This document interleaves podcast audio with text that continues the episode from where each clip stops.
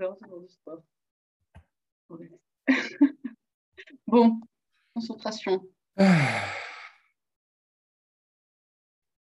Le thème du jour est, je vous rappelle, euh, quand j'étais gamine, il y avait des trucs qui passaient comme ça sur euh, des, des chaînes télé avec des mots, le mot du jour est, et puis tu avais un mot, et puis genre il y avait une définition, ou je sais pas quoi. ouais. Je sais plus c'était comment exactement, je sais pas c'était quoi, mais c'est toujours un mot un peu, soit un peu difficile ou original. Ils interrogeaient les gamins sur la signification du mot et tout. C'était marrant. Donc, c'était un Ouais. truc jeunesse, ouais. Oui, c'était pour les enfants, c'était un truc pour enfants. Donc, hip, C'est vraiment le bordel chez moi quand même. hein. c'est bon pour toi, on commence? On Allez, se lance? C'est bon.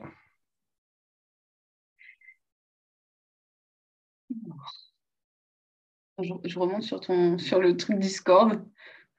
Thème de la discussion. En fait, le truc, c'est que l'autre fois, on parlait du.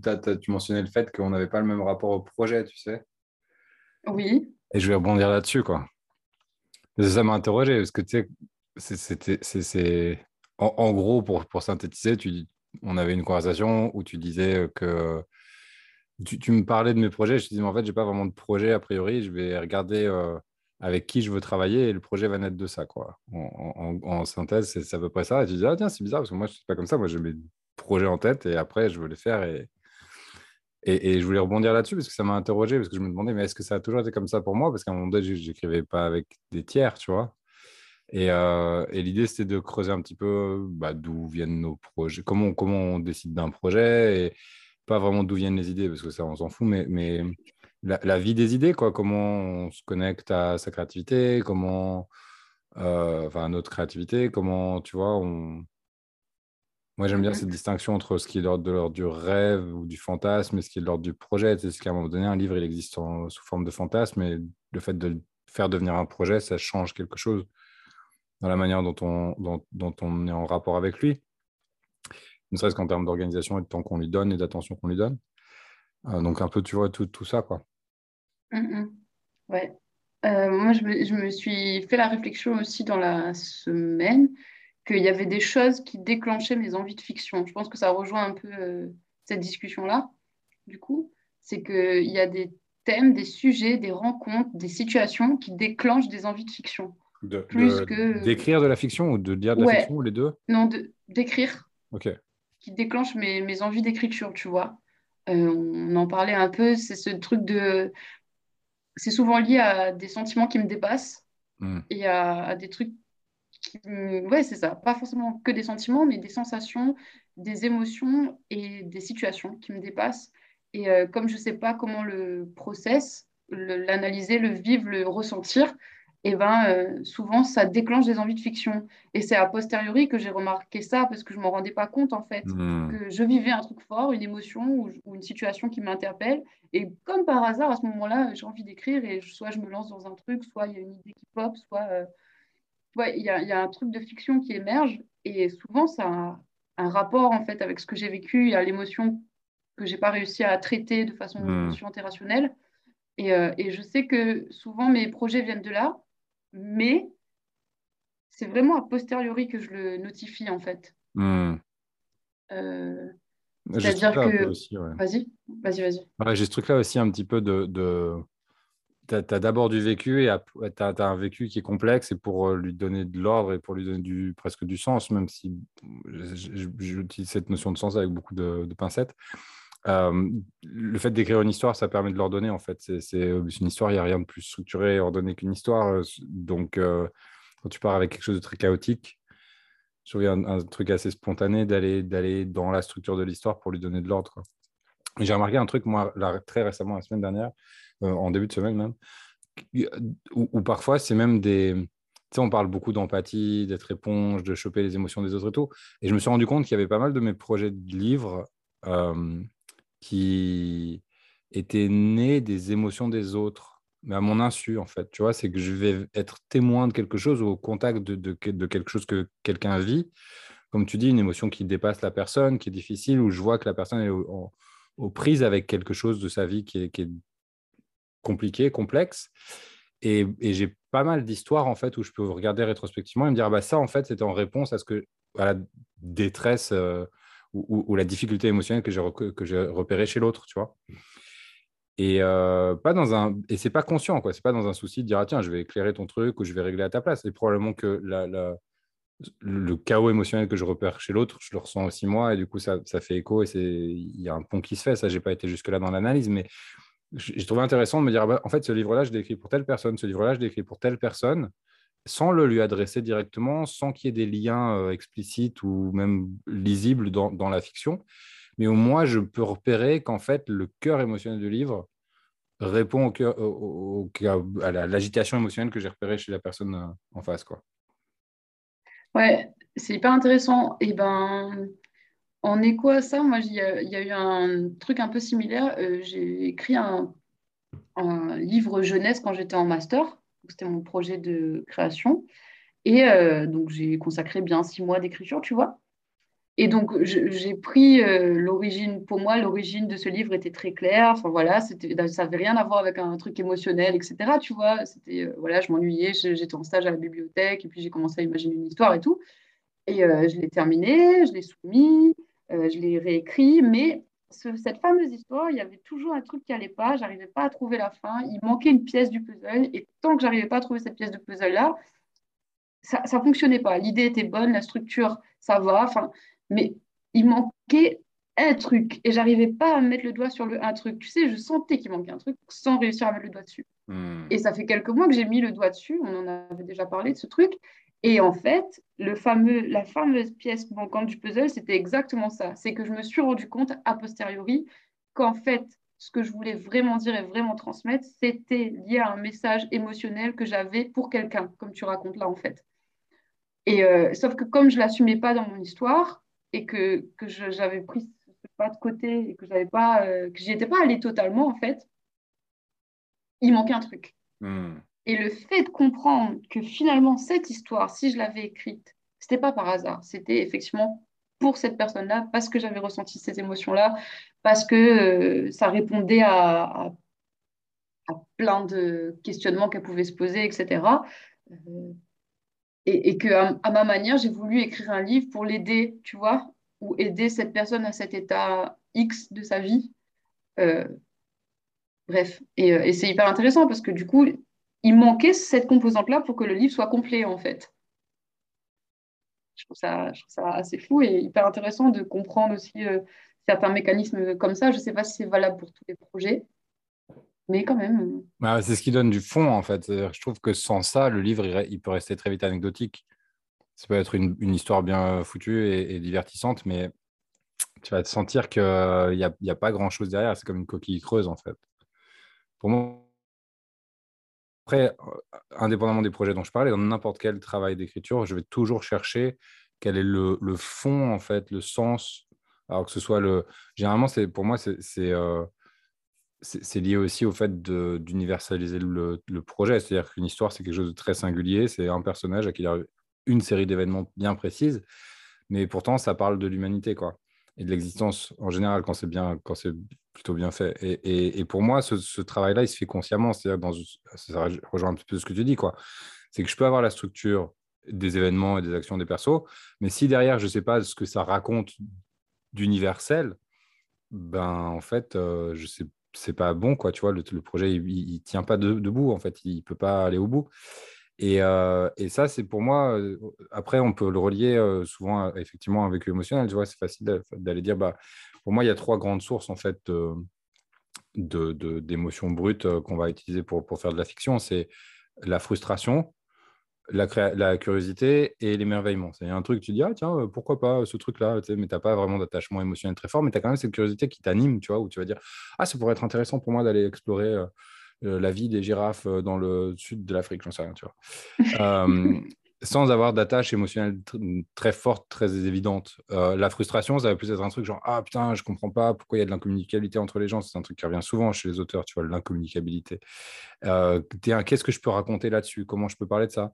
Et après, l'enthousiasme, ça va être au contraire un truc où l'émerveillement, ça va être un truc du monde où tu comprends pas ces, ces mystères de, de l'existence où tu, tu vois un truc et tu es là, tu fais waouh, mais comment c'est possible ce truc-là? Genre euh, l'infini de l'espace. Tiens, je vais écrire là-dessus parce que c'est un sentiment qui est énorme et je, genre, je pourrais rester des heures et des heures et des heures à contempler cette idée-là. quoi. Et pour moi, généralement, mes histoires, j'essaie de, de, les, de les raccrocher à, une notion un, peu, tu vois, conceptuelle qui résonne avec un de ces trois pôles émotionnels parce que du coup, je sais que je peux injecter dedans quelque chose de, de moi euh, et en même temps quelque chose d'universel parce que c'est des concepts qui touchent, qui, qui, ont, qui, qui, concernent tout le monde, qui touchent pas forcément tout le monde de la même façon, mais qui concernent tout le monde. Parce qu'on a tous un jour été euh, face à une situation d'incommunicabilité, euh, alors peut-être pas les girafes, mais tu vois. et euh, il y, a une dimension existentielle et il y a une dimension émotionnelle que moi je vais rajouter. Et ça, pour moi, c'est ce qui donne vraiment de l'assise. Et tu vois, on parle de fondation, c'est ce qui donne vraiment des fondations à une histoire. Et je trouve intéressant ce que tu racontes, quoi, de, Comment, comment quand tu as une idée qui peut être un truc d'anecdote, de ah, tiens, je vais raconter l'histoire d'un pirate dans le Bordeaux du 21e siècle, quoi, j'en sais rien. Euh, bah, ok, c'est sympa, mais qu'est-ce que tu dis de, derrière ça, avec ça, en fait? Mmh. Et puis, je pense que aussi, il y a, peut-être plus de chance, entre guillemets, que tu ailles au bout de ton projet si mmh. euh, il y a un moteur aussi très euh, fort émotionnellement, en fait, mmh. ou qu'il y a un truc qui te tient vraiment à cœur, tu vois. C'est pas la même chose que, comme tu dis, si tu as un projet anecdotique je ferai bien ça un jour. Mais quand tu as un propos ou un truc qui te dépasse presque, moi, j'ai souvent ce sentiment d'un truc qui me dépasse. Et c'est aussi parce que ça me dépasse que ça me, bah, que ça me porte, que ça me pousse, que ça me motive, tu vois. Et il y a tout ça. Et euh, ce qui est intéressant, c'est que, tu vois, là, tu as, décomposé ces trois trucs-là. Euh, mais euh, je trouve que c'est aussi en faisant qu'on découvre. C'est-à-dire que, comme, comme tu disais, tu vois, c'est, toi, tu as réalisé ça il n'y a pas longtemps sur certains de tes bouquins, mais euh, souvent, on découvre a posteriori et en ayant terminé son projet, son livre, peu importe, sa nouvelle, son écrit, que, euh, ou en le relisant et ou en, voyant à travers le regard de quelqu'un d'autre, qu'on découvre en fait pourquoi on l'a écrit. Je, je tu vois, il y a une espèce de double Mm. de double temporalité. Des fois, ça arrive avant et tu as cette conscience de certaines choses, mais c'est comme s'il y avait une espèce d'iceberg. Tu as une partie consciente et puis tu as une mm. grosse partie inconsciente quand même. En tout cas, moi, je le vis beaucoup comme ça. Et en relisant avec, avec du recul, une, deux années de recul des fois, je relis et je me dis, oh punaise, en fait, c'est pour ça que j'ai écrit ce bouquin-là mm. à ce moment-là, quoi. c'est vrai. Et, et, en même temps, moi, maintenant, je ne peux plus écrire un livre sans me poser ces questions-là et sans avoir une réponse, qui est peut-être pas la réponse que j'aurai dans deux ans, mais qui est la réponse que, j'ai maintenant et qui me permet de savoir pourquoi j'écris ce livre aujourd'hui. Parce que, comme je disais, si, j'ai pas de réponse à cette question-là, je peux pas le finir parce qu'il il lui manque un truc, il n'est pas complet, tu vois. Et, l'histoire, si elle si elle pas complète, ça sert à rien pour moi de l'envoyer dans le monde, tu vois. Je peux pas, je peux pas me dire, bah ok, j'ai fait 90% euh, du travail, je peux l'envoyer. Il faut que j'ai fait 100% du travail. Et 100% du travail, c'est toute l'histoire et le nœud émotionnel qu'il y a derrière, tu vois. Mais je, te rejoins complètement aussi sur le. C'est quelque chose qui me dépasse, quoi. C'est-à-dire, c'est pas quelque chose à quoi j'ai des réponses. J'écris pas de la fiction pour, pour donner des réponses. J'écris la fiction pour poser des questions, en fait, et pour me confronter aux questions et pour voir comment des personnages, et c'est là où je trouve la fiction intéressante, des personnages qui sont pas moi peuvent s'emparer des questions qui moi m'intéressent parce que du coup, ça permet d'éclairer différemment ces questions-là. Dire, ah tiens, euh, l'incommunicabilité, un personnage qui va être euh, expert en communication, il ne va pas l'aborder de la même façon que quelqu'un qui a vécu dans le silence toute sa vie, tu vois.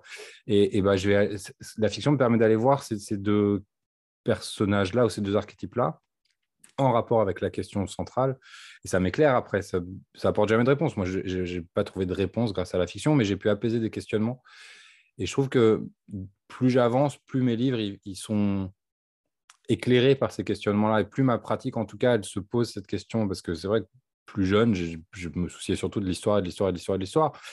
Et après, au bout d'un moment, tu vois, il y a un truc où je me suis dit, c'est pas assez, quoi. Il manque quelque chose. Qu'est-ce qui manque? Et, c'était vraiment pour moi ce truc-là, quoi. Ouais. Il y a plusieurs trucs aussi. Moi, je, je le vois dans mon parcours. Euh, bah, tous les deux, on a fait de la philo déjà. C'est intéressant aussi ce truc-là, parce que cette notion aussi de, de réflexion, de thèmes, de questions philosophiques aussi, tu vois. Moi, je sais que j'ai fait de la mm. philo pour écrire, en fait. Mm. Ça n'a jamais été euh, un but en soi. Et je ne pense pas que la philo est un but en soi, mais, mais euh, je me rappelle très bien, très consciemment, à la fin du, lycée, de me dire euh, Ouais, mais en fait, je vais aller en philo parce que c'est parce que ces questionnements-là hmm. qui aussi euh, affleurent dans, dans, mes histoires, qui affleurent dans, dans, mes désirs de fiction. Tu vois, moi, le premier truc que j'ai écrit, c'est un truc sur le libre arbitre, ou la volonté, le libre arbitre. Et j'avais eu un cours en philo là-dessus. Ça, m'avait passionné hmm. pendant un semestre. J'avais pas pu écrire du coup parce que ça m'avait tellement interrogé c'est hyper intéressant parce que le côté philosophique et le côté fiction, ça ne répond pas de la même manière aux interrogations, je trouve. Et tu ne hmm. poses pas le même regard dessus, en fait. Et, euh, et j'ai pris du temps avant de comprendre ça, parce que du coup, j'ai laissé beaucoup de place à un moment à la philo et à, ce, truc, ce discours rationnel, euh, euh, aussi le côté très académique, tu vois, thèse, antithèse, synthèse, très construit, construire une pensée rationnelle, etc. etc. Mais ça suffisait pas, en fait. Hmm ça suffisait pas. Et, et je suis revenue à la base du truc et je me suis dit non, mais en fait, c'est aussi pour ça que je veux raconter des histoires parce que mm. ça rapporte, ça apporte une couche supplémentaire d'expérience, de, vécu, de, de, le lier à, euh, à des expériences, à des vécus, à des scènes en fait. Mm. Et à un truc auquel les gens peuvent se reconnaître, s'identifier et pas juste de façon hyper. abstraite. Abstraite, exactement. C'est ça. Ça, j'ai compris plus tard, tu vois, parce que moi, j'ai fait de la philo parce qu'il fallait que je fasse des études, parce que sinon, mes parents n'étaient pas contents. Euh, et j'ai pas compris, en fait, j'ai fait de la philo parce que ça m'intéressait, tu vois. J'ai pas fait le lien entre mes études de philo et mon écriture avant très tard. Par contre, quand je regarde rétrospectivement, c'est intéressant parce que j'ai fait de la philo et après, je suis allé en anthropologie. Et, l'interprétation que j'en fais aujourd'hui, c'est que la philo, justement, était très abstraite et que l'anthropologie, c'était un moyen de ramener les questionnements de philosophie dans le concret de l'humain et dans la culture et, et c'était intéressant pour moi, et je me rends compte que ce qui m'intéresse, en fait, c'est les différentes, encore une fois, cette notion de regard qu'on porte sur la réalité, la notion de réalité elle-même qui varie, en fait, selon où tu nais et quand tu nais. Euh, ça, c'est quelque chose qui m'intéresse énormément. Et, le fait de passer de la philo à c'était un moyen, en fait, de rencontrer ces questions-là aussi sous un autre angle. Mais comme toi, de revenir à la fiction, c'était essentiel parce que dans la fiction, je trouve que tu tu as la possibilité de, de, te libérer de tout le, sur, de, tout, le surplus en fait qu'apportent les, disciplines euh, d'études scientifiques ou, ou, ou, parascientifiques, je ne sais, plus comment, je sais pas trop comment ça s'appelle, mais euh, de sciences humaines. Ouais. Euh, tu vois, où tu d'un coup, tu n'as pas tout ce bagage-là, tout ce besoin de relier à du, à du réel. Tu, tu vas juste aller chercher ce qu'il y a de vrai en fait dans l'humain et tu vas pouvoir le raconter où, tu vas, de, telle façon que tu vas maîtriser chaque détail de l'environnement de tes personnages et de ce qui leur arrive, de sorte à ce que tu puisses explorer vraiment les problématiques que tu veux explorer hyper précisément. Et ça, je trouve ça, c'est une énorme liberté. Et je trouve que c'est un, un des meilleurs moyens de, en plus de traiter des questions philosophiques. Parce que tu vas mettre quelqu'un dans la situation philosophique pour de vrai. Tu vas pas abstraire en fait la question du, de, l'existence. Tu vas la, mettre la personne dedans et la faire se confronter à ça. Et euh, je me souviens avoir lu dans les carnets de Camus, là, il, a une phrase à un moment donné où il dit euh, En gros, si tu veux être philosophe, écris des romans. Hmm. Et que le meilleur moyen d'être philosophe, c'est d'écrire des romans parce que l'humain a cette manière d'être de, dans le vécu, en fait, et de ressentir les choses avant de les penser. Et que pour moi, la fiction, c'est ça c'est que tu permets de ressentir les questionnements philosophiques, les questionnements existentiels, sans apporter de réponse, sans les nommer nécessairement, mais tu vas les faire vivre à ton lecteur quand toi, auteur, tu as conscience de ce que tu fais, bah justement, tu peux faire en sorte que tout ce que tu mets dans ton histoire soit au service de, de, l'exploration conceptuelle, existentielle que tu, veux, que tu veux traiter. Et je trouve ça super riche. Quoi. Ouais, carrément. Moi, je crois que j'ai pris conscience de ça. C'est intéressant parce que en termes de parcours plus là de lectrice, euh, pendant très longtemps, tout ce qui était science-fiction, euh, j'en lisais pas du tout. Je lisais pas de science-fiction, j'avais une image très euh, négative, euh, hmm. aussi imprégnée, tu vois, je pense, de, de... la science-fiction, ça n'a pas toujours eu, et aujourd'hui, je sais pas trop, j'ai un peu de mal à apercevoir la vision qu'ont les gens de la science-fiction, mais bref. et du coup, ça, ça me faisait peur, j'appréhendais le côté science, nanana, ça m'intéressait pas, je ne voyais pas ce que ça pouvait m'apporter. Et j'ai commencé à lire de la science-fiction. Et c'est la lecture de la science-fiction de Philippe Cadic. J'ai commencé par un auteur contemporain, euh, Tristan Garcia, avec les cordelettes, cordelettes de Browser. Je ne sais pas si tu connais, c'est un auteur contemporain. Euh, et du coup, ça traite un peu d'immortalité, de, de l'éternel recommencement, etc. Et c'est quelqu'un qui a fait de la philo aussi. Et c'est pour ça que ça m'avait intéressé et que je suis rentrée par la hmm. science-fiction via la philosophie, en fait. Hmm. Et ça a été un énorme déclic pour moi parce que j'ai vu, il euh, n'y a, a, pas meilleur laboratoire de conception philosophique que la science-fiction, en fait, parce que souvent les bons livres de science-fiction et les, bonnes histoires de science-fiction explorent un concept philosophique en tirant vraiment jusqu'au bout et en, montrant un peu les impacts, hmm. les enjeux, etc. Et ça m'a mis une claque. Je me suis dit, ah ouais, d'accord, ok.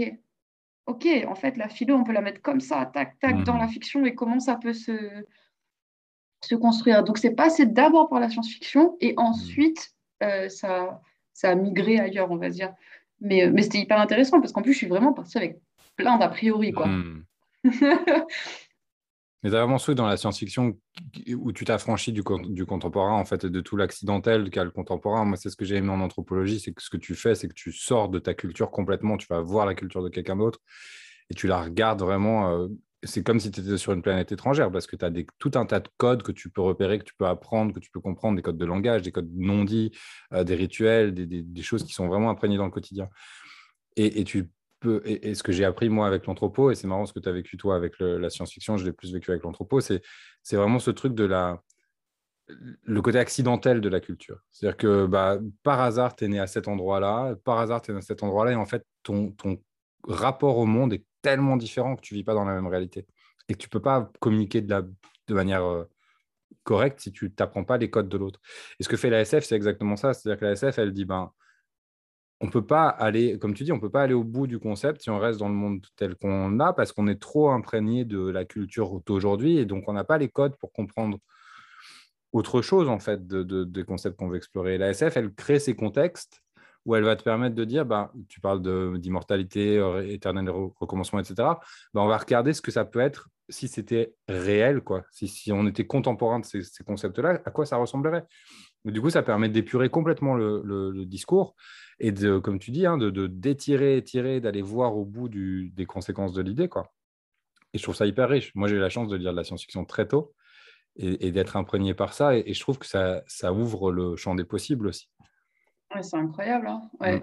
Je suis réconciliée maintenant. Mais tu sais, c'est intéressant parce que la Chine, j'ai lu ça il y a quelques années, la Chine a, politiquement encouragé les auteurs de science-fiction en donnant énormément de bourses, etc., pour, pour mieux penser le futur. Mm. Donc, tu vois, tu as, quand même un vrai pouvoir aussi de, de prospective où tu vas justement, avec la science-fiction, pouvoir modeler aussi la réalité de demain et, et, et aussi euh, poser les vraies questions, les, vraies problématiques que ta société rencontre. tous les auteurs de science-fiction disent que la, science-fiction, elle parle d'abord et avant tout de la société dans laquelle l'auteur vit, quoi, et pas de des petits mondes dans sa tête, tu vois. Ouais. Ouais, il faut faire ce lien-là. Je pense que c'est aussi pour ça que ça n'a pas toujours une bonne pub parce que, enfin, oui, puis aussi parce que Parce que, que les gens voient cette première façade aussi, tu vois, de trucs de. Oh, ouais, puis je pense qu'il y a ce truc aussi de bataille d'église, tu sais, où c'était vachement euh, Saint-Germain-des-Prés, Prout-Prout, euh, la, littérature et tout ce qui n'était pas là euh, n'allait pas, et la science-fiction ne rentrait pas dedans, quoi. Ça ne parlait pas des problèmes des, de la bourgeoisie parisienne, tu vois, de l'époque, et du coup, ça, c'était pas ça rentrait pas dans les codes. Quoi. Et c'était souvent des petits éditeurs qui faisaient ça sur du papier de pas très bonne qualité. Euh, ça, ça tournait dans des circuits un peu euh, aussi euh, plus, plus confidentiels, si tu regardes un peu l'histoire du, genre. Quoi. Mmh, tu as aussi ce, qui fait la culture aussi, tu vois. C'est aussi cette question-là, c'est qui, qui est détenteur de ce qui rentre dans la vraie culture et ce qui rentre dans la sous-culture, tu vois. Il y a ce, truc-là, quoi. la contre-culture, tu as aussi beaucoup dans la science-fiction cette notion de c'est des gens qui sont en marge de la culture et qui ne sont pas d'accord avec la culture dominante et qui vont avoir leur propre mouvement. Mais qui, a décidé ça, tu vois Et du coup, après ça, le, public qui reçoit ça, en fait, il n'a pas toute la, la complexité politique qu'il y a derrière, en fait. Donc, je trouve qu'il y, a aussi ça. Et, je trouve qu'il faut être attentif à, en tant que lecteur aussi au, discours dont on est euh, porteur malgré soi comme tu dis, les a priori, d'où ils viennent et pourquoi j'ai ces a priori-là et comment je peux les dépasser et avoir la curiosité, encore une fois, d'aller regarder un truc qui ne m'attire pas forcément de base. Quoi. Oui, c'est vrai. Je trouve ça hyper intéressant aussi. Il y a deux trucs. Donc là, c'est toute cette notion. Moi, je suis à fond là-dedans, dans ce côté euh, laboratoire de fiction et comment euh, la fiction sert de laboratoire à des réflexions philosophiques ou autres, ou euh, pas forcément philosophiques, ça peut être aussi, on parlait des émotions, etc. Tu vois, laboratoire d'expérimentation de tout ça. Mm. Déjà de le voir comme ça, ça enlève énormément de pression, je trouve, à l'écriture presque, parce que mm. c'est des expérimentations. Il y a ce côté-là. Et je voulais dire autre chose et entre-temps, j'ai oublié. Ça arrive. Euh, si, je sais. C'est que ça explique aussi, je trouve, et ça justifie, enfin bref, euh, le fait qu'il y a des moments où c'est important aussi de, poser ces réflexions, d'accepter le temps de décanter, le fait qu'il y ait du temps aussi pour laisser décanter les idées, euh, les concepts, les émotions, et que, en fait, c'est normal, c'est un peu un processus alchimique presque, tu vois transformer des émotions et des concepts en, histoire, c'est quand même euh, pas rien, quoi. Euh, et que du coup, c'est normal aussi que des fois, ça prenne du temps, que ben, voilà, il y ait des phases de, on a l'impression de rien ou de, hmm. de, vide ou, des temps aussi où on se nourrit et intellectuellement, que ce soit en lisant, en regardant des trucs, et où ça travaille en tâche de fond, en inconscient. Hmm. Et, euh, Moi, je trouve ça, important de, de, me rappeler tout le temps que écrire, c'est pas que rédiger, en fait. Des fois, écrire, c'est juste être euh, en train de marcher dans la rue ou discuter avec un pote ou euh, bouquiner ou feuilleter un bouquin ou être assis dans ton canapé euh, sur ta terrasse ou j'en sais rien, tu vois, c'est important ça. Mm. Mm, mm. Et puis que du coup, les temps de non-écriture aussi, c'est des temps bah, qui sont en train de nourrir tes futures écritures aussi, presque. Après, j'irai un peu plus loin parce que c'est pas non plus en faisant rien qu'on mûrit les idées. C'est-à-dire tu peux accompagner ça en, en étant aussi attentif à ce qui se passe en toi. Moi, j'essaye d'avoir une pratique quand même quand je suis en cours d'écriture, parce que, ou en, cours de conception plutôt, euh, de, de, prendre, de prendre des temps d'écoute de mes sensations et de, de, bouger mes sensations consciemment. Tu vas dire, OK, bah là, c'est là, comment c'est si j'amplifie, si je déplace, pour aller trouver vraiment ce. Pour moi, l'écriture, elle part du corps. Hein. Vraiment, c'est vraiment dans le noyau, dans le corps, que je trouve la justesse de mon écriture. Si, si je ne suis pas connecté, euh, si c'est que intellectuel, il y a un truc qui me manque en fait. Et pour moi, ça a été important de, comprendre ça, d'observer ça, d'apprendre à, avoir ce dialogue entre ce qui se passe dans ma tête et ce qui se passe dans mon corps et d'aller chercher euh, la justesse du texte, elle est euh, quand il y a les bonnes sensations dans mon corps en fait. Et, pour savoir quelles sont ces bonnes sensations, ce que, ça rejoint ce que tu dis, hein, c'est ce temps de maturation de qu'est-ce que je suis en train de chercher à exprimer. Et ce que je cherche à exprimer, ce n'est pas un truc que je peux dire dans le langage, c'est un truc que je dis dans le corps. Et qu'est-ce que je que je suis en train de chercher à exprimer avec ce livre? C'est comme une boule en fait, tu vois, d'énergie euh, quelque part. Tu vois, une, boule de sensation quelque part dans mon corps et je vais la chercher et je reconnais ces nuances et je la, je la repère et je l'identifie bien.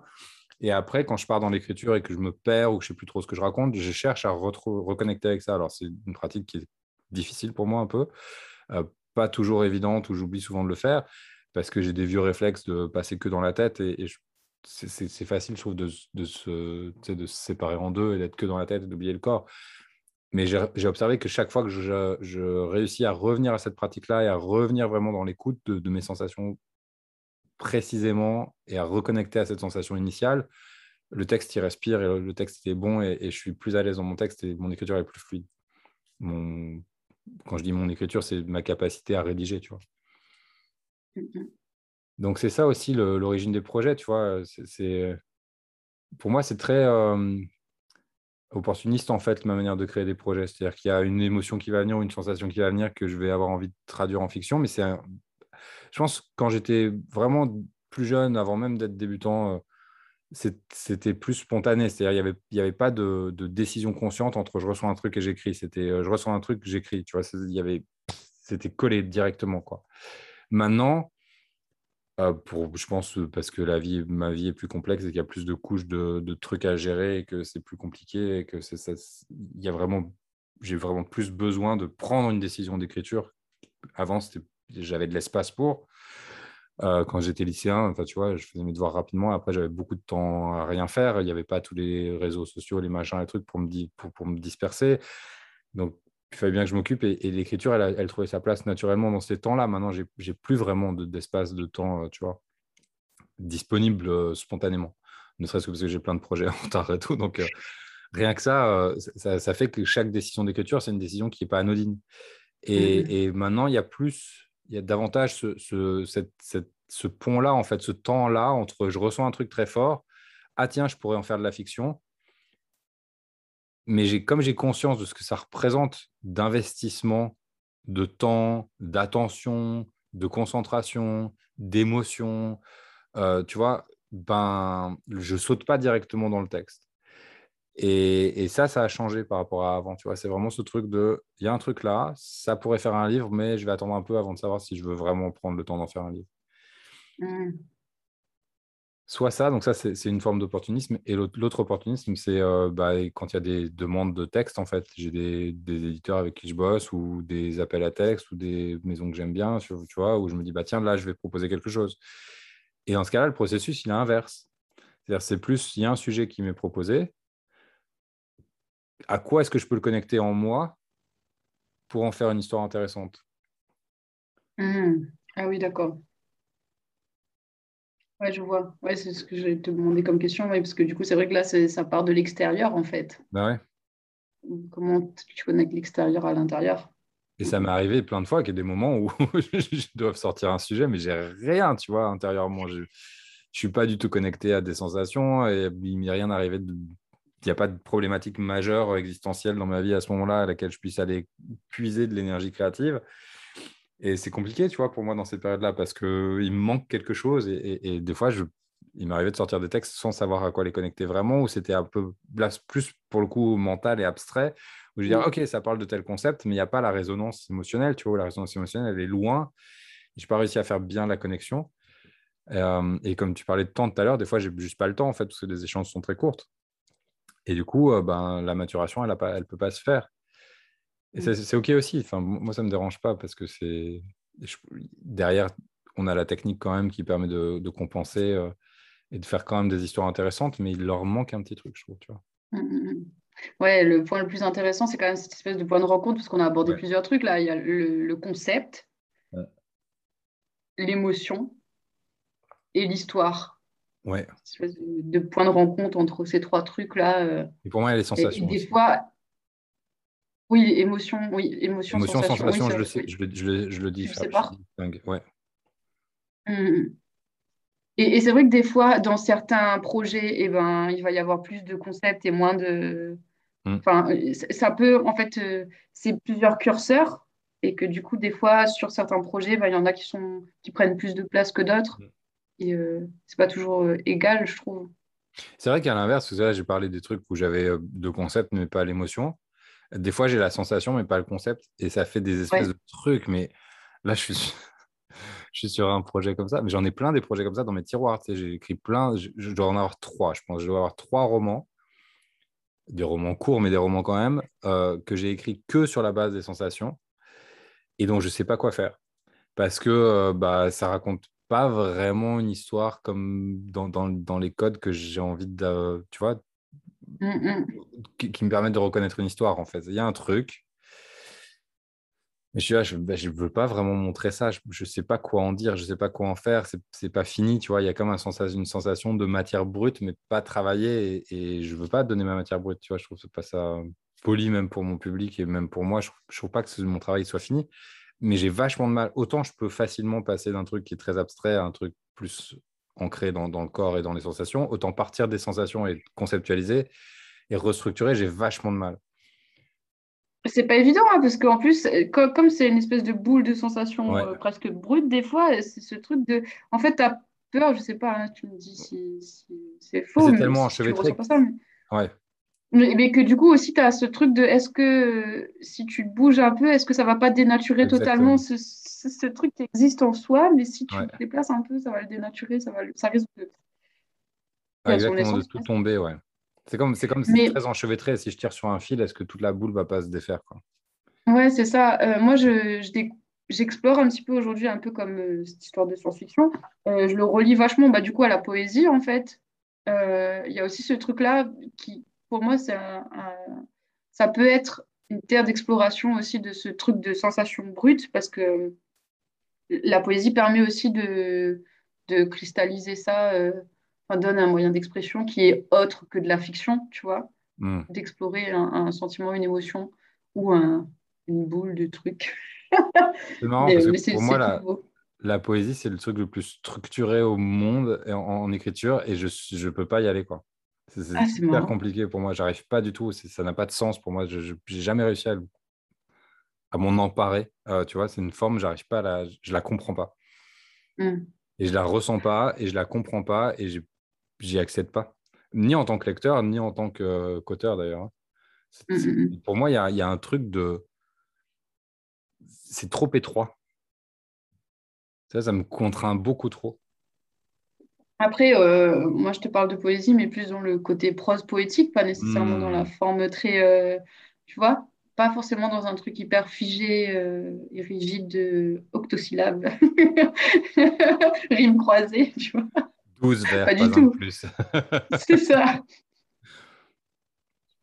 ouais, ouais. C'est un terrain d'exploration. Après, je- j'entends hein, ce que tu dis. Après, le langage poétique et apporter un regard poétique sur le monde à Mm. travers l'écriture, pour moi, ça, effectivement, enfin, c'est euh, inhérent même au travail d'auteur. quoi. Et, et c'est intéressant, du coup, que tu fasses le, le contraste entre ça et la fiction. C'est- Tu peux, tu, tu, tu peux élaborer là-dessus? Euh, moi, je sais qu'il y a des textes. Alors, je ne sais pas si je les qualifierais de poèmes, parce que Ouais. j'ai- je ne suis pas très à l'aise aussi avec ça et c'est un terrain un peu inconnu. Mais je sens qu'il y a des textes que je sors qui sont plus de l'ordre de la prose poétique que de la fiction euh, et euh, d'un texte construit et structuré. Et je le différencie justement à, à l'aube de ce, de ce truc de... euh, c'est souvent des émotions très brutes, des sensations que j'explore dans une espèce de bulle de Hmm. texte qui a des images fortes, qui sont pas forcément des images euh, euh, rationnelles, enfin je sais pas comment dire ça. Euh, Je le distingue parce que oui, tu peux avoir de- du langage poétique dans tes textes, tu vois, mais ça sert un propos Hmm. qui a quand même une forme de rationalité. Hmm. Euh, c'est des images qui servent le texte et la Qui fiction. les raconte quelque chose. Voilà. Alors que Ça le langage, le- la prose poétique, c'est plus, euh, c'est pas nécessairement raconter quelque chose, c'est euh, transmettre une émotion et des sensations de façon plus brute, tu vois. Ok. Donc c'est relativement court. Ça, ça exprime un truc très fort. Il peut y avoir des associations d'idées, des métaphores qui sont complètement euh, flyées, comme euh, les Québécois disent flyées, c'est genre déconnectés de. Ouais. Il n'y a, pas de, de, de, de- lien très clair ou explicite avec ce que tu es en train d'exprimer, mais c'est présent quand même. Quoi. C'est ça. Ok, ok, je comprends. Oui, je vois ça. Ok, ça, je peux faire un peu aussi, mais c'est vrai que là, ok, j'entends. C'est pas une forme que j'utilise beaucoup, par contre. Moi, j'ai l'impression que ça revient toujours après. euh, alors, des fois, sur les réseaux sociaux, je fais un peu ça. Des fois, comme c'est des formats courts, euh, je- ça m'arrive d'arriver à trouver des. à atteindre, tu vois, cette espèce de forme-là que, que tu, tu nommes poétique. Là, euh, ouais, je- j'entends ça. Après, souvent, par contre, spontanément, je reviens vers l'histoire tout le temps. Quoi, tu vois, il y a toujours quand même euh, un fil, un fil dramatique ou, ou- ou narratif. Quoi. Mais depuis toujours, enfin. pff, mais je pense que été tellement baigné d'histoire et je suis tellement euh, animé euh, par, par les histoires et c'est c'est fa- fabriqué d'histoire que, tu vois, à un moment donné, euh, je, je peux Oui, donc c'est comme si c'était incomplet tant qu'il n'y avait pas cette, euh, cette couche de fiction hein, quand tu parles des, sensations aussi là. Presque. Mais c'est- je pense que l'histoire, c'est même presque mon langage, en fait. Tu vois, c'est qu'à un moment Mm. donné, c'est ma manière d'exprimer quelque chose, quoi. Mm, mm. C'est compliqué pour moi d'exprimer quelque chose qui passe pas par euh, raconter, en fait. Voilà. C'était la, la minute euh, psychanalytique du podcast. C'est intéressant parce que je pense qu'en plus, euh, il y a des fois des, des trucs qui sont assez évidents sur lesquels on a réfléchi, tu vois, et puis il y a des trucs qui, qui sont encore en, en construction, en réflexion permanente, et euh, ouais, c'est clair. Et euh, voilà, il y a plusieurs niveaux aussi de, de lecture, de regard sur soi, sur son travail. Hmm. Enfin voilà, c'est quand, même, même si on essaie de conscientiser beaucoup de choses, c'est quand, ça reste un travail un peu à l'aveugle à plein de moments, quoi, de- Ouais. d'exploration. Puis après, moi, pour, pour moi, c'est intéressant de questionner pourquoi on conscientise. Moi, je conscientise de, de, façon très pragmatique pour gagner du temps, en fait, et pour pouvoir écrire plus de choses. le fait de conscientiser, ça moi, perso, ça me permet de, pas comprendre ce que je fais, mais de, d'isoler des, processus qui après peuvent devenir des, des, outils que je vais utiliser si je suis bloqué euh, ou si je rencontre une difficulté dans un texte et que j'arrive, j'ai besoin de pouvoir la nommer, de pouvoir faire une hypothèse, de dire ah peut-être que ce qui manque, tu vois par exemple ce que je disais tout à l'heure, je vais être confronté à un texte qui va pas, me dire ah qu'est-ce qui manque, bah peut-être c'est les sensations, est-ce qu'il y a bien les sensations, ok bah s'il n'y a pas les sensations, si je rajoute les sensations, est-ce que ça marche, tu vois? Et, euh, mais, mais effectivement, in fine c'est toujours mystérieux en fait. Euh, mmh. savoir pourquoi cette sensation elle est là et d'où elle vient et est-ce que je peux la provoquer. Non, je peux juste aller me connecter à elle, mais elle préexiste en fait tout ça. Je peux la déplacer, jouer avec, être curieux, porter un regard et une attention curieuse sur elle. Mais d'où elle vient, tu vois? Pourquoi elle est là? Est-ce que ça vaut le coup pourquoi c'est elle que je choisis d'exprimer Est-ce que ça a du sens Tout ça, c'est des questions, je n'ai pas de réponse et je ne pense pas que j'aurai de réponse un jour et je n'aspire pas forcément à y répondre, tu vois. Moi, c'est important aussi, c'est, dans, dans, le travail d'auteur, dans mon travail d'auteur en tout cas, de rester sur les questions et d'apprendre à pas chasser les réponses à, à, tout prix, tu vois. Je trouve que, encore une fois, j'écris de la fiction pour poser des questions, j'écris pas du tout de la fiction pour donner des réponses. Ça m'intéresse pas. Et je pense que c'est aussi, je me faisais cette réflexion cette semaine en préparation du, podcast, c'est aussi un truc qui m'a éloigné de la philo, c'est que la philo, ce, que, ce, qui m'a intéressé moi, c'est les questions que les gars posaient, mais après, quand ils construisent leur système et ils apportent leurs réponses, et quand tu te rends compte, ce qui est intéressant en philo, c'est que, je ne sais pas combien de temps tu as fait, moi j'ai fait 4 ans, euh, à force, tu, tu, vois beaucoup de monde quand même, parce que les études de philo, c'est beaucoup d'études de l'histoire de la philo et pas beaucoup d'études de la philosophie. Mmh, exactement. Et, et, du coup, moi, ce qui m'a choqué vraiment, et, et c'est de me rendre compte à quel point tous, ils proposent des systèmes qui tiennent vachement la route, qui sont hyper cohérents, qui sont des super explications du monde, et aucun n'a le même. Et donc, tu es là, tu fais, mais en fait, sur, sur 2000 euh, ans, allez, on va dire, d'histoire de la philo, tu as eu une bonne cinquantaine de, de, grands philosophes qui y sont venus, avec une bonne cinquantaine de systèmes d'explication du monde. Tous se tiennent. Et en même temps, bah, comment tu choisis Oui, c'est ça. C'est que ça t'arrive à un bout de. Bah, T'en fais quoi du coup? Moi, je sais que c'est ça aussi qui m'a fait arrêter. J'en ai fait, j'ai fait euh, une licence, j'ai fait trois ans. Et, euh, et à la fin, euh, bah, en termes de, de, pratique, en fait, c'était trop, trop abstrait. Je retiens vraiment ce truc d'abstraction. Et puis, plus tu avances et plus c'est abstrait, et moins tu peux parler sans avoir de concept et du coup, ça, ça, se rétrécit comme cette espèce de sphère hyper euh, privée. Euh, ah, c'est exactement ça. je comprenais plus l'intérêt du truc, quoi. Ça t'éloigne, ça t'éloigne, ça t'éloigne de la réalité. Alors, c'est fou. Moi, je sais qu'au début, ce que j'aimais beaucoup, c'était, euh, on s'éloigne un petit peu du sujet, mais c'était quand même la philosophie. La philosophie ancienne, j'aimais beaucoup parce qu'il y avait un côté très pratique, en fait. Bon, mm. après, pas tous les philosophes anciens, hein. mais, mais tu avais quand même cette dimension très. Bah, c'est censé t'aider à vivre, tu vois. Mm.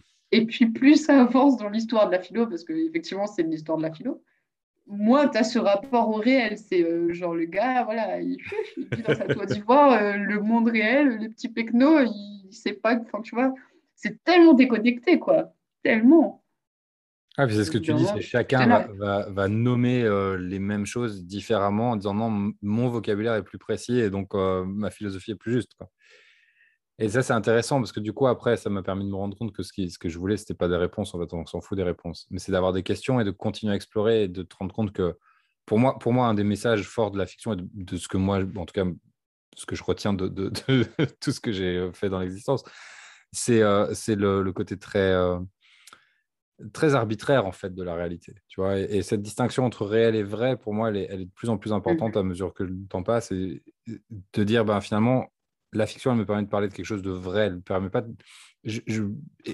C'est pas. Euh, c'est pas circonstanciel en fait. C'est pour ça qu'on peut lire Shakespeare, on peut lire euh, Sophocle, on peut lire des gens comme ça et quand même trouver quelque chose qui nous parle alors que le contexte ou lire de la science-fiction et, le contexte ne nous parle pas du tout. C'est pas notre réalité et pourtant ça nous touche et ça nous dit quelque chose de, nous, ça nous dit quelque chose des autres, ça nous dit quelque chose de notre rapport au monde et je trouve que c'est ça, en fait, le pouvoir de la fiction, c'est de pouvoir te permettre d'aller à travers la réalité de quelqu'un d'autre, te confronter à ce qui, derrière les différences, est, identique, en fait. Et, euh, je, me faisais la réflexion aussi cette semaine que j'écris pas. Je m'en fous en fait de savoir que les. Tu, vois, je réfléchissais à. Il y a beaucoup de gens qui, sont, qui, cherchent à.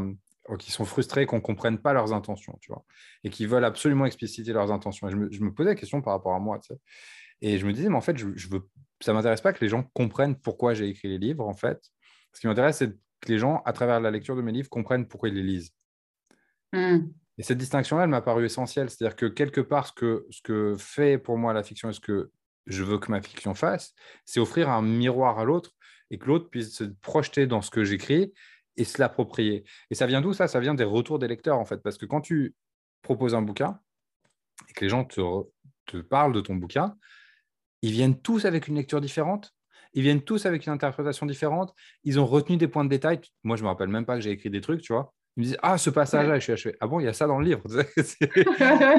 Parce qu'il y a trop de choses et que tu penses à plein de choses et tu ne peux pas te rappeler de chaque détail de ton bouquin et que toi, les choses qui sont importantes pour toi, bah, finalement, ne sont pas les mêmes que pour quelqu'un d'autre.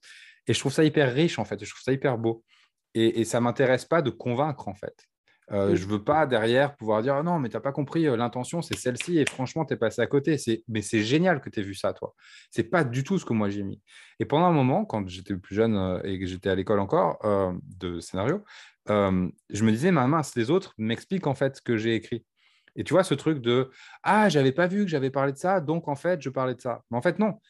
Ce que je comprends aujourd'hui, et moi, enfin, la manière dont moi je le comprends aujourd'hui, dont je l'aborde aujourd'hui, c'est pas en fait, je parle de ce truc-là. C'est en fait, toi, à travers ce livre, tu te parles de ce truc-là.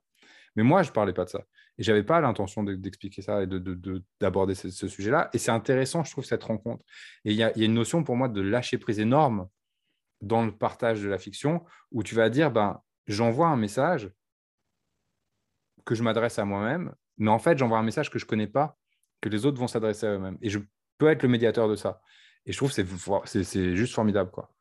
Et, je trouve que ça, ça n'existe que si tu pars de, de, cette vérité. Tu vois, de, ce côté, euh, qu'est-ce que je peux toucher, qu'est-ce que je peux trouver d'universel, le mettre en histoire et après le laisser vivre sa vie. Quoi.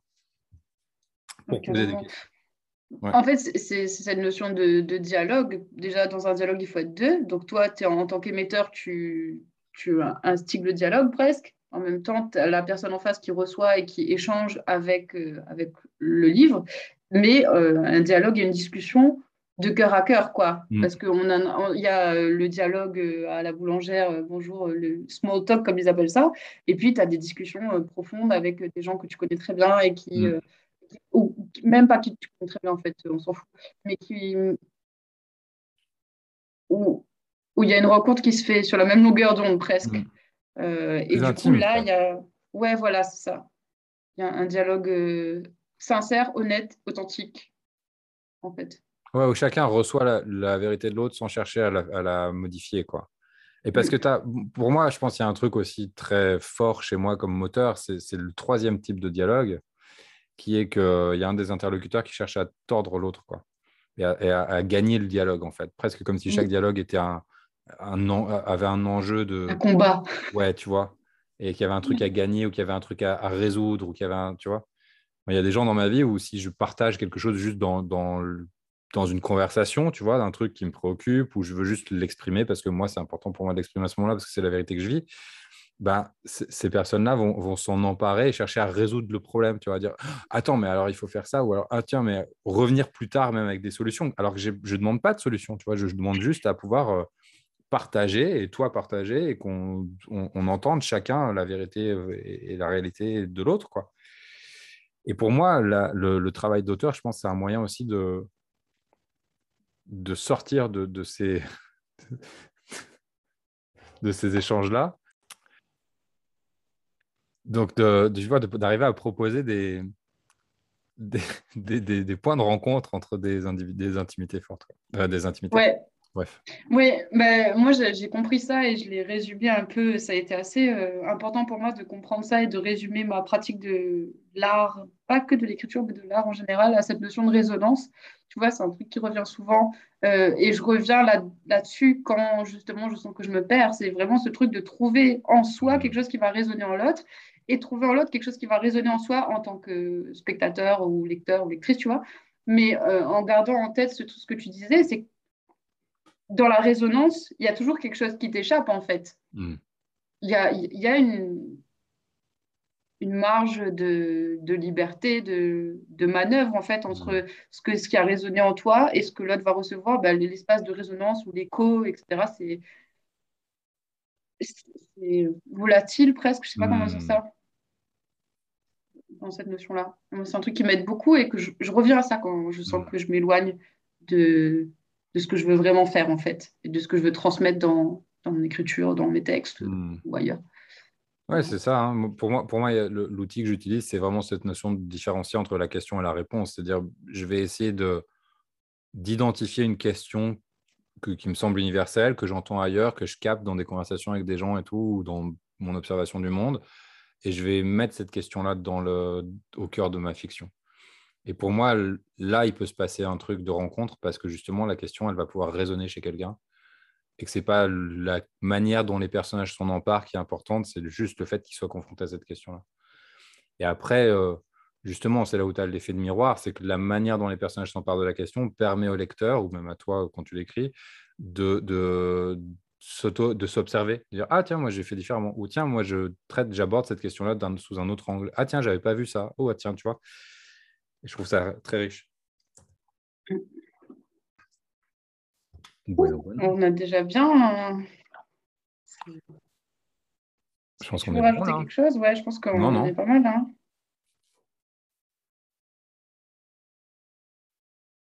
Allez explorer vos concepts, vos émotions, vos sentiments, vos sensations et Ouais, vos je-. Tu vois, ça rejoint la question d'errance créative aussi. C'est Ouais. ce truc-là de- d'être à l'écoute et de ne pas savoir, et de chercher, d'entendre, et de s'adapter en permanence. quoi. C'est un peu ce qu'on a dit. quoi. Mm. Ouais. Et c'est ça, tu vois, le truc, pour conclure sur la philo, qui m'énerve, c'est que les philosophes, ils ne sont pas en errance, en fait. Ils sont en, en- en recherche de, de poser des, des lignes droites et de rester sur la ligne droite et dire ça va être comme ça et ça va être euh, le En recherche de certitude, en fait. Ouais, c'est ça. Alors que l'errance, et justement, pourquoi la fiction, pour moi, elle est intéressante, c'est que c'est l'inverse de ça. C'est que tu restes dans l'incertitude et que t'es- plus tu vas être à l'aise avec l'incertitude, plus ton bouquin il peut être intéressant parce que tu peux aller explorer des choses beaucoup plus librement. Quoi. Et pas ton livre, mais tous tes livres, en fait, ton, ton, le, le cor- le corpus de ce que tu vas créer, parce que juste- justement, chaque livre, tu vas errer de manière différente. Quoi. Mm. Yes. Bien, bien, bien. Quel J'arrête.